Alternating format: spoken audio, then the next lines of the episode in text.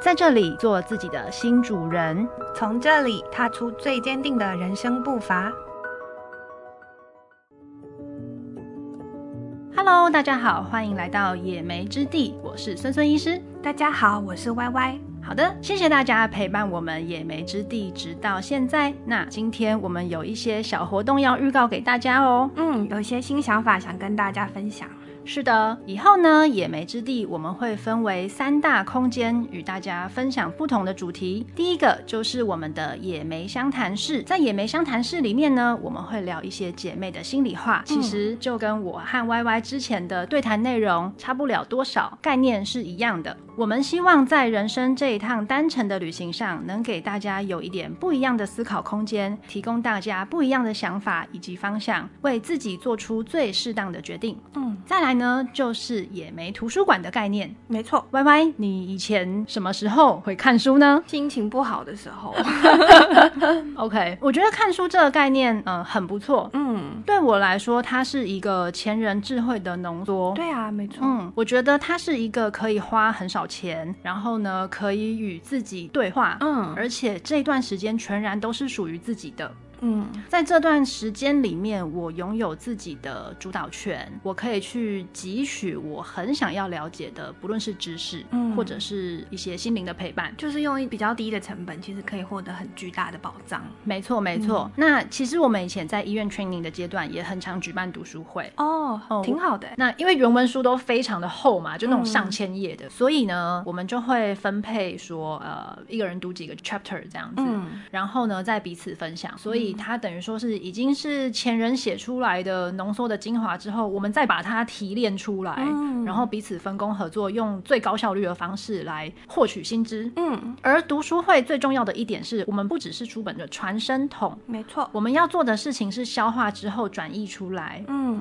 所以呃，以以前的思维来讲，就有点像是说，哦，我获得了这些新知之后，我怎么样把它运用在我实际的医疗行为上面？嗯，怎么样去跟旧有的治疗方式做结合，那怎么样，甚至是发展自己新的一些配方系统，然后让整个疗程恢复更快，疼痛减少等等的，嗯、甚至是你在看一些嗯，不论是论文发表等等，你也会去理解到说，这中间要带有一点点批判的精神，嗯，比如说他可能推翻了某种理论，或者他告诉你一个新的疗法，可是你可能要去检视说，哎，这个它的呃统计下来，它的母群体的量够不够？你要去能够做一些解读，嗯，啊，我觉得这个是。另一个层面更有趣的部分，嗯哼，嗯，所以我们今天就要把读书会的精神在野莓之地发扬光大。没错，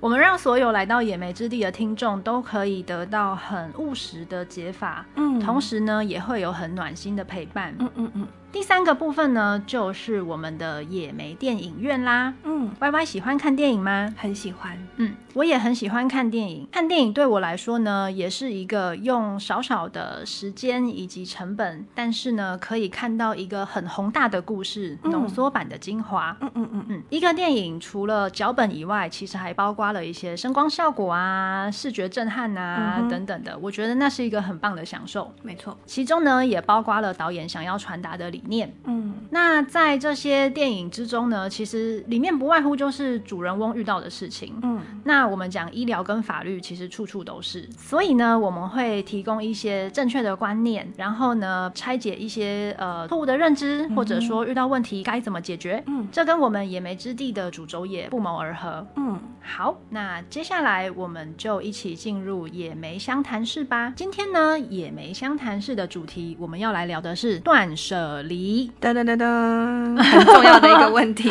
超级。YY，嗯，生活上有遇到什么断舍离的部分，对你来说很有感的吗？有。好，那我先来说一下我们怎么会想要聊这个主题好了。嗯，其实是因为我最近遇到了一个非常大的困扰。嗯，我的室友呢，因为我跟我室友一起住，然后呢，我室友是一个非常爱网购的人。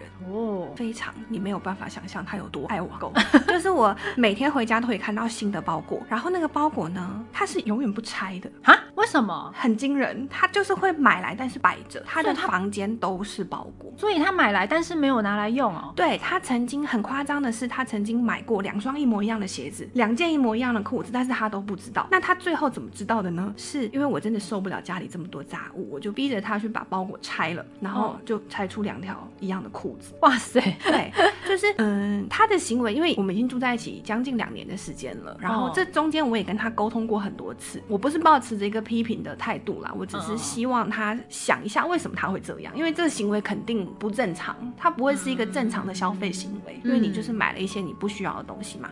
然后嗯，但是这个情况到目前为止还是没有改变，所以我才想，其实也许很多女孩子都会有这个倾向。那我就想说，今天在节目上来跟大家探讨一下关于断舍离，还有一些内心层面的变化，好了。嗯，OK 啊，哎，我觉得超实用的，因为现在年底要到了，就是周年庆、节日一堆，对呀，刺激买气，然后很长就会觉得很生，真的就是疯狂购物跟囤货的一个时节要来了。嗯，那我们讲一下呃冲动购物这件事好了。好，你要上神经学的课了吗？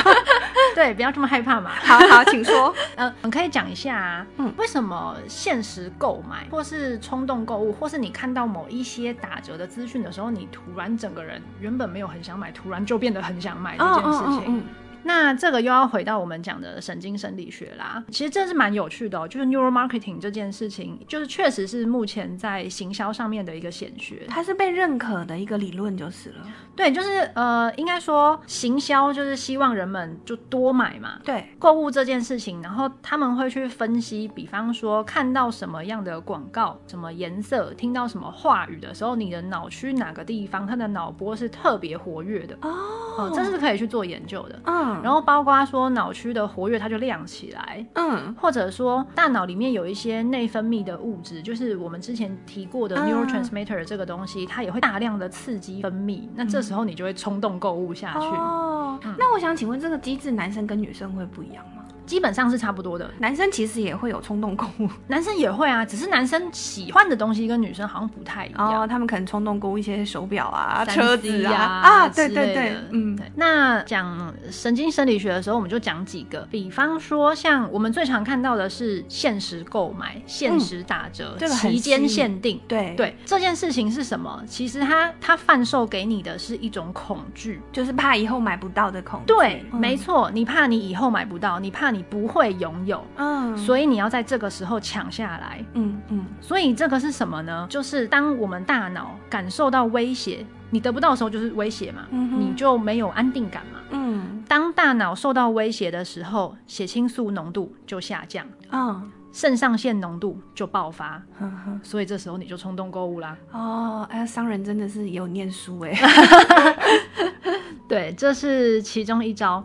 嗯，哎，那孙孙你自己如此了解神经生理学，嗯、你有冲动购物的时候吗？我当然啦、啊，我还是被这些 neurotransmitter 给绑架了。那你要不要分享一下你什么时候会冲动购物？哦，我觉得刚刚提到那个期间限定真的是哎，哎，对，就是你其实没有很长的时间可以理性的思考，嗯、然后就按下结账。嗯嗯嗯嗯，对。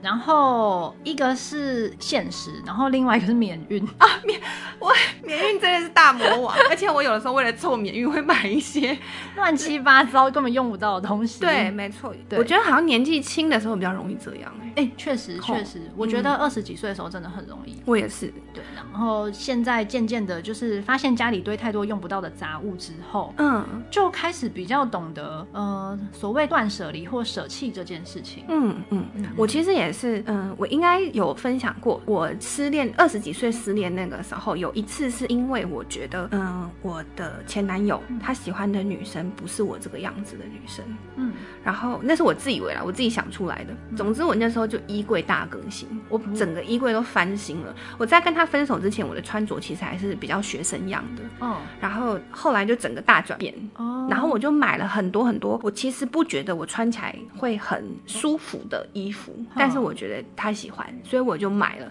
然后我那阵子买呢，其实我跟我我现在的那个室友的状况有一点像。我很常买了，但是我都没有拆，没有拆哦，没有拆，嗯，就是放在那里。然后因为那个时候失恋，有的时候你只是想要逃避现实。嗯，可是你在很认真的去想你要买哪一件衣服的时候，那个瞬间哦，超快乐，你根本不会想到其他事。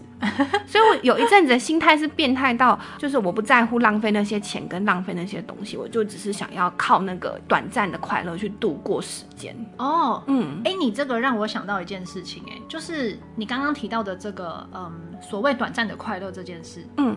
这就是脑中多巴胺的作用啊！我也是受到神经生理学控制了。是是是，我们大家都被这些魔力小分子给控制了。嗯哼，就是呃，多巴胺这个东西是这样，因为它的浓度升高，你就会快乐、愉悦、嗨嘛。嗯，所以我们对于一些很新鲜的东西，或者说我们对于所谓奖赏机制，就每个人他的那个动机 motivation 不一样。嗯，可是最终它都会导致多巴胺的分泌大增。哦，所以当你在这个情况下得到这样子的回馈，然后让你觉得。爽快的时候，你就会不停的重复这个 cycle。对对对对，没错。对哦，真可怕。幸好你现在想通了。那你知道我怎么想通的吗？嗯，我其实是嗯，有一天突然发现我的家已经乱到我除了生活的空间，就是睡觉、洗澡的空间之外，其他地方我一点都不想去，因为太乱了。哦，嗯，然后我那阵子。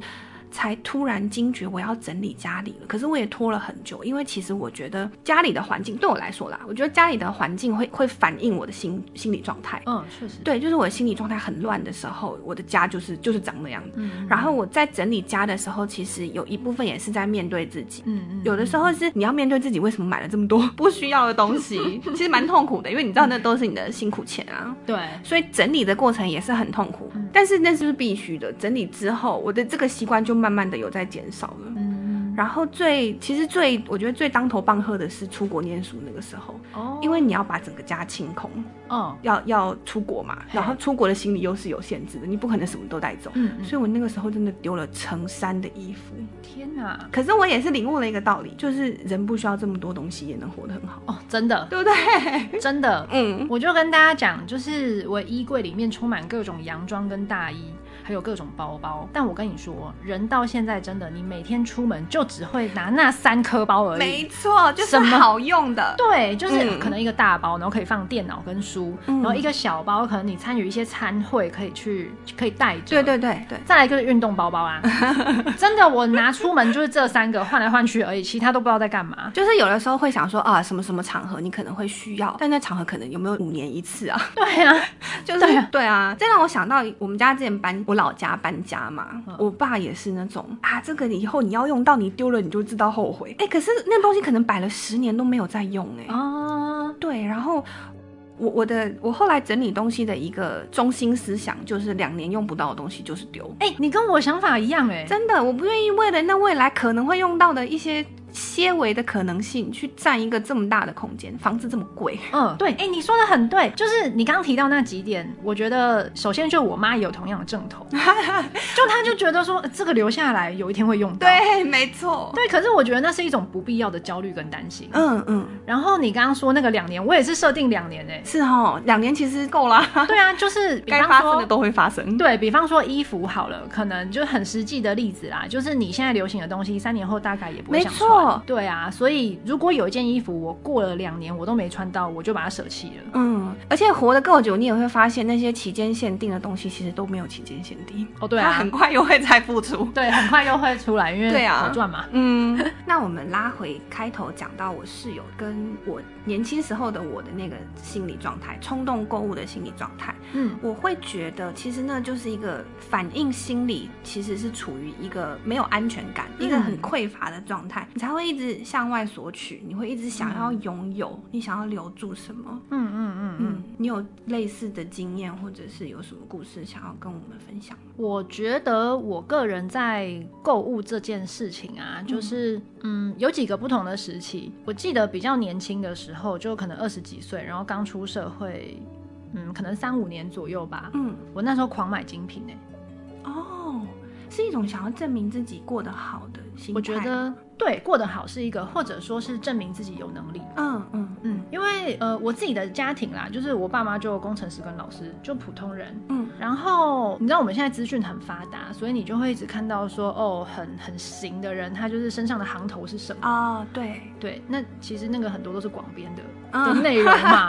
可是你无形之中就会被这些，对你就会被这些视觉形象给洗脑，嗯、然后你就会觉得说，哦，成功的女性就是要有这些标配，嗯嗯、我就是要有一个什么包，我就是要有一个什么鞋，然后我身上穿的是哪一家的衣服，嗯，这样子。然后我一开始的时候会比较有点像那样，所以我记得我呃，我出社会的时候啊，我第一份薪水我买了一个名牌的皮夹，嗯嗯，然后那时候给我的快乐其实比较久，就是、哦、就我记得那个好像花了一万多块吧，嗯嗯，然后买一个长夹这样，然后那时候因为内心是一种对自己的肯定，嗯，所以那个快乐蛮持久的。我就是看到它，我就会知道说，啊，我终于毕业了，啊、嗯，然后我现在有能力了，我可以买给自己这个东西，一个里程碑。对，然后接下来呢，大概在比如说赚到第一个一桶金，或者说三十岁，或者是就做了一个什么里程碑的时候，就会买一些礼物犒赏自己。嗯嗯，我觉得在适当的范围内做这种。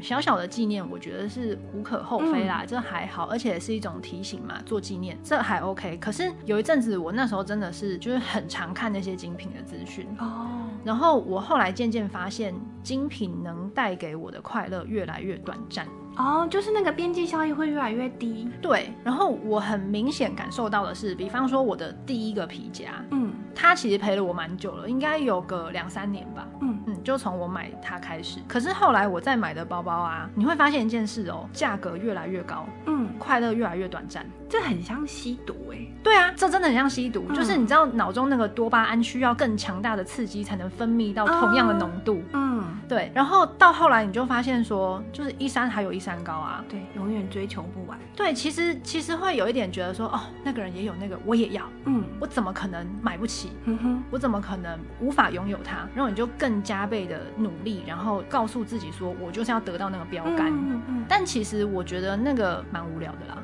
哦，对啊，就走到现在，我就觉得说那个很不必要，无止境的深渊。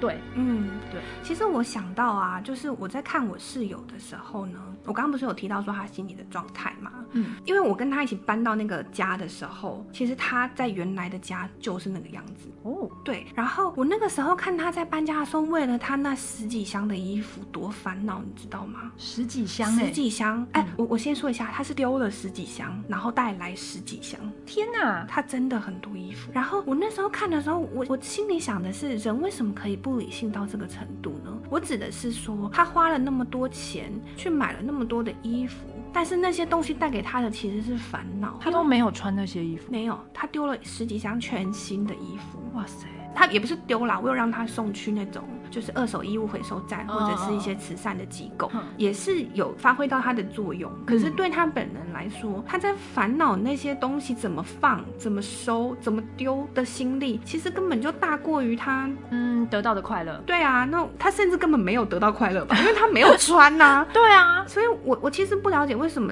在嗯，我比较放大来说，就是为什么在人生前行的道路上，他要背着这么沉重的行囊，可是死不放手哦。然后我每。每次想到这个问题的时候，我就会觉得，其实你心里，你心里对待人事物的态度，真的会影响，就是这是环环相扣的。嗯，你你怎么跟这个世界相处，就是会反映在很多很多细小的事情上。嗯嗯嗯嗯嗯，那个十几箱啊，真的是蛮占空间的，超级。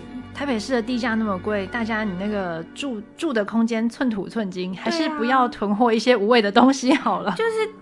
空间很清爽，很干净，好整理。你每次打扫的时候，你也不用花那么多心思，这样不是很好吗？对啊，对啊，嗯。嗯那我自己的话，就是我刚才提到我二十几岁那时候的感情嘛，嗯，不是因为那个前男友就就是做了很多无谓的消费嘛，嗯，我后来其实也发现，当我去把家里清空那些我觉得他会喜欢的东西，或者是他送我的东西的时候，真的会有一种重获新生的感觉，哦，你会觉得找回自己的力量去面对新的生活了，嗯，那个感觉很奇妙，因为你丢的其实是你自己的东西，可是可能因为那段时间的记忆或者或者是感情情绪在那些东西上面堆积了很多，嗯，那形式上你把这些东西清掉之后，你你觉得那个管道好像畅通了，就是你身边的空气开始流动了，嗯，那种感觉，嗯嗯。所以断舍离呀，它指的不只是物质或是物品，它其实也反映了心理的状态，对，包括了人际的断舍离，感情的断舍离也是一个很重要的课题。嗯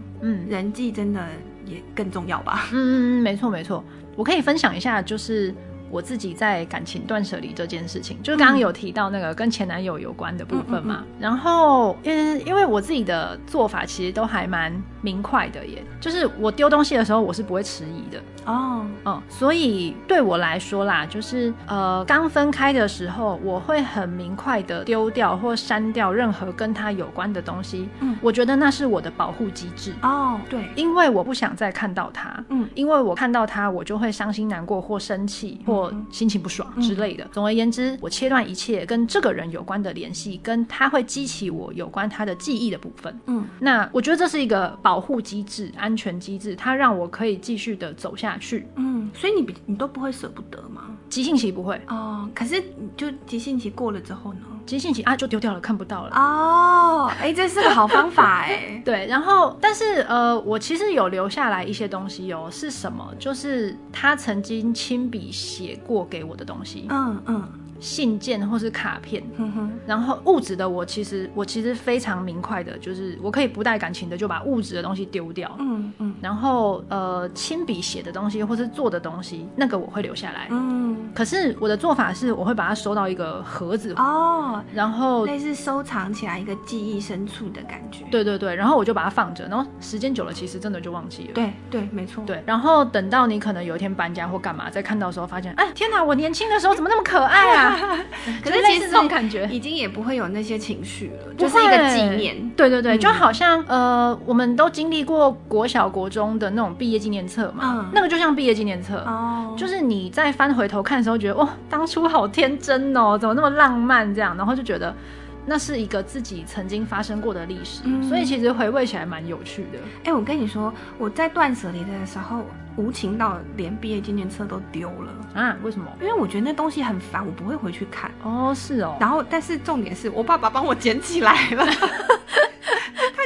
默默的从那个纸箱里面捡起来放回书架上。那我想说，他嗯，老人家可能还是比较有感情，恋旧，所以我就我就让他留了。哦，OK OK，哎，所以你刚刚有提到那个前男友的部分嘛？那你后来在断舍离这一块是怎么样让自己的物质跟自己的心境达到一个比较平衡的状态？其实我就是跟你的急性期比较像，可是我跟你是相反，嗯，就是你急性期的时候就会全丢嘛，嗯，但是我一开始是丢不下手的，哦，但是我一想通了。因为我前前阵子不是有分享到，我会一直去鬼打墙，直到我想通这段感情。我想通的那一天，我什么事情都做得出来。所以你，哎、欸，你真的跟我相反哎。对。所以你是一开始舍不得，但是时间久了你就通了。对。你就毫不留恋。没错，我好的时候真的就是好了。哦，对，我们真的做法是不一样的。嗯、然后我就全丢。嗯。嗯好，那我们从物质切换到感情，嗯、那感情其实也是人际的一种嘛。嗯，对啊。然后人际这件事，我就觉得非常有趣。嗯嗯呃，人际其实我觉得也是需要定期整理跟甚至断舍离的。哦，嗯嗯，对，嗯，你你有比较偏人际的部分吗？有哎、欸，我其实从小到大的朋友圈换过很多。哦，嗯，但一开始我其实不是刻意换的。嗯，就是你人生到了不同的阶段，认识不同的人，就是会跟不同的人相处嘛。嗯嗯，久了之后我会发现，因为以前还会觉得好像跟旧的朋友断了联系了，很可惜。嗯，那你就会想要去挽回那些友情。可是我后来听过一句话，就是他的意思大概是说，有些人跟你很要好，是因为你们现在很要好。嗯，有些人跟你很要好，其实只是因为你们以前曾经很要好哦。那我就觉得他的这后面那段话的意思就是说，你跟这个人现在还联系，只是因为你们曾经很要好。嗯，但也许现在你们并没有共同的话题，或者是你们人生就是走在不同的道路上了。哦，那我我后来发现这件事情的时候，我就对于那些渐行渐远的朋友比较释怀了。哦，嗯，然后我唯一我一个曾经主动断舍离的朋友是有几个女孩子，每次他们找我聚会的话题，我真的都非常没有兴趣。他们不是在聊钱，就是在聊男人，就这就这两个。那我也不是说这两个事情不重要，但总是在讲这两件事情，就会让人家觉得很无趣。他们不会就是嗯去分享一些生活上遇到的趣事，或是喜欢做的事情。嗯，那我会觉得很无聊啊，真的很无聊。然后后来我就渐渐比较不想去那个聚会，嗯嗯，关于一些人际的断舍离啊，我可以分享一个是算朋友的吧。嗯，就是我跟那一位朋友是我们以前在实习的时候是一起的。嗯哼，就呃，因为我们从别的学校到医学中心，其实我们学校入选的人蛮少的。嗯，所以那时候那个女生跟我住同一间寝室。嗯，然后我们就很自然而然变成好朋友，就是会一起吃饭啊，下班后一起就聚会什么的。聊天，然后大概过了一两年吧，后来我就渐渐跟他比较没有联系，而且是我真心的不太想跟他有来往。嗯，原因是因为他很常跟我讲政治，他是政治狂热分子哦。就是他是那种他会他会跟我说，哎、欸，你知道某某某吗？我就想说谁啊？然后他就说就那个啊，新闻说什么，然后判决怎样，判决又怎样，然后你知道吗？那个法院都怎样怎样，然后偏向某一边。嗯，然后他会讲的很激动。他是愤青吗？没有哎、欸。他他没有那么，他就是他就是某一种选边站的狂热分子。嗯嗯嗯。对，然后因为他真的太常跟我讲这些了，所以即便我们同样都是医疗人员，我们其实是有很多共同话题的。嗯。可是因为他那个政治的能量真的太可怕了。嗯。所以我就渐渐的不想要跟他往来，而且因为我其实已经表现出我对这个东西就不了解，我也没兴趣。哦。然后他可能一直讲，我就哦是哦，他就一直讲法院又怎样啊，谁又说什么啊，然后他以前就是你知道选区会怎么样，然后我就。哦，是哦，哦，好啊，然后你知道已经很无奈了，然后他还要继续说服我，我真的觉得超累。看来他就是不太会读空气的那种。对啊，可能吧。所以像这样子的朋友，我就是真的不会再主动跟他讲什么或邀约。然后他如果有一些你知道逢年过节，然后又会传一些什么新年快乐、什么生日快乐，然后我就也是礼貌客气，谢谢这样。可是，可是我觉得人际的断舍离这件事情，没点年纪还真的是很难做到。嗯，你不觉得小的时候我啦，我。小的时候会对于那些就是像我刚刚说的那个场合啊，嗯、我还是会去，因为我会觉得不知道怎么拒绝，或者是拒绝之后人家会觉得你很无情、很拽哦，我会怕，所以我就还是去，然后去了就在那边发呆哦，是哦，对，我是到最近三五年吧，才真的会对于那些我觉得根本带给我没有办法带给我内心真正快乐的朋友，哦、我才真的有勇气，就是就是不去，不管他们怎么想，我就是不去。哦，嗯，哎，我觉得这件事情啊，就是嗯。我不知道你有没有一种感觉，就是有时候小时候玩在一起的同伴，其实长大了，大家渐渐走的路都不一样了。对，生活的环境也不太相同。对对。然后有时候遇到以前的同学，你会觉得说，嗯，我好像要跟你是不同世界的人。对。对，然后像这种时候，我我觉得啦，就是如果是那种你知道很多年然后才一次同学会的那种，嗯、那我就觉得啊，反正就还好，就知道彼此安好这样就可以了。嗯嗯、可是这种就真的不需要太过频繁的约出来。对啊，嗯。然后我自己其实对于人际的部分，诶，我自己有一个方式，嗯，就是你一定可以很明显的感觉到，你跟这个人相处，你是获得了能量，还是你是在消耗能量？对，还是你是在内耗？对。那我觉得这是一个平衡，嗯，就当。当我感受到我的消耗已经大于获得了，嗯，我就会很明确的告诉自己说，我要先保全自己，所以我就不太会再去参加那种邀约。而且你一开始拒绝了几次之后，人家可能也渐渐的不太会邀你。所以你是直接赖不读吗？或者是就找理由不？哦，我会找理由。哦，嗯嗯，我不太会已读然后不回或怎样。我我通常是找理由。哦，OK，嗯。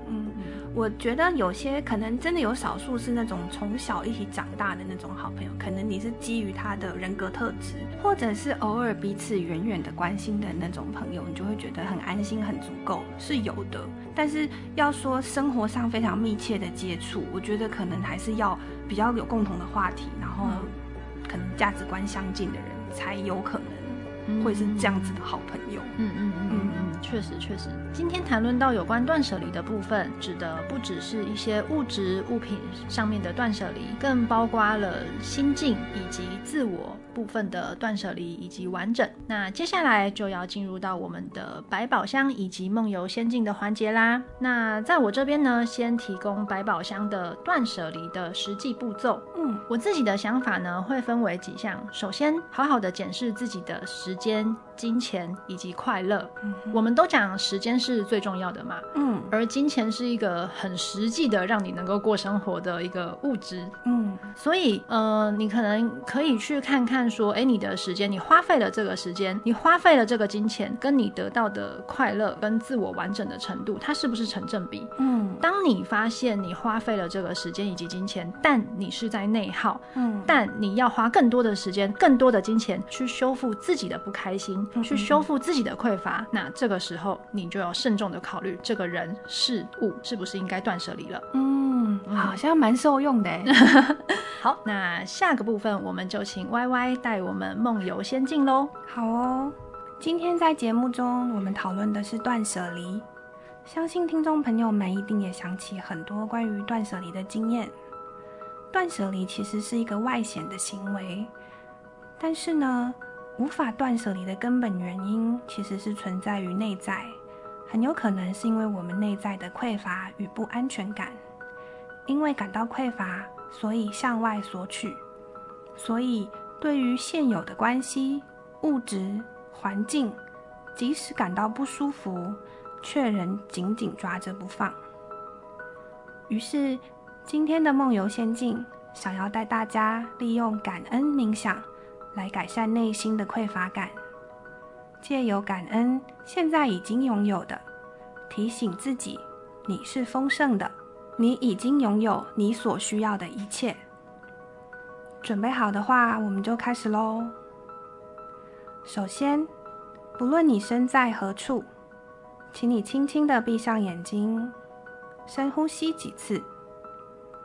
放松你的眉头，你紧咬着的牙关，以及你的肩膀。放下所有与此时此刻无关的人事物，你的世界只剩下自己以及我的声音。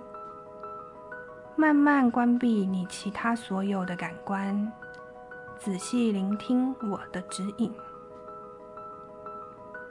感谢。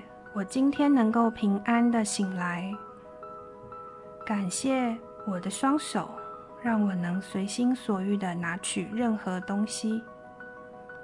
感谢我的双脚，让我能自由的活动。感谢我的眼睛，让我看见上班沿途的风景。感谢我的耳朵，让我可以听见美妙的音乐。感谢我的嘴巴，让我吃进去美味的食物，也让我能顺畅地与他人对谈。感谢我的五脏六腑，因为他们的合作无间，让我有精神与体力做我想做的事。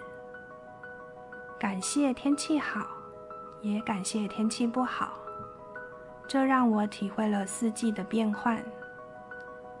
感谢早餐店员与公车司机，因为他们辛勤的工作，让我可以顺利的抵达公司，并且吃饱喝足，开启一天的工作。感谢我有坚固的屋子作为栖身之处，感谢温暖的床铺，感谢自己认真努力的生活。让自己体会到现有的一切。这个冥想你可以随时进行，不论是刚起床、通勤、午休还是睡前，随时都可以回来听听看。透过不断的聆听，让感恩的心情深化在你的潜意识里，改变信念与行为的效果会事半功倍哦。好的，那我们现在就从梦境中醒来喽。谢谢 Y Y 今天带我们在梦游仙境里面更加完备了我们断舍离的信念。也谢谢孙孙给我们非常实用的百宝箱建议。OK，那今天的野莓之地就到这边喽。各位 Apple Podcast 还有 Spotify 的听众，请不要吝于留下你们的五星好评哦。大家也可以勇于跟我们分享各位有关断舍离的小故事，不论是物质上的或者是情感上的都没有问题。谢谢大家今日的陪伴。我们下回野莓之地相见喽，拜拜，拜拜。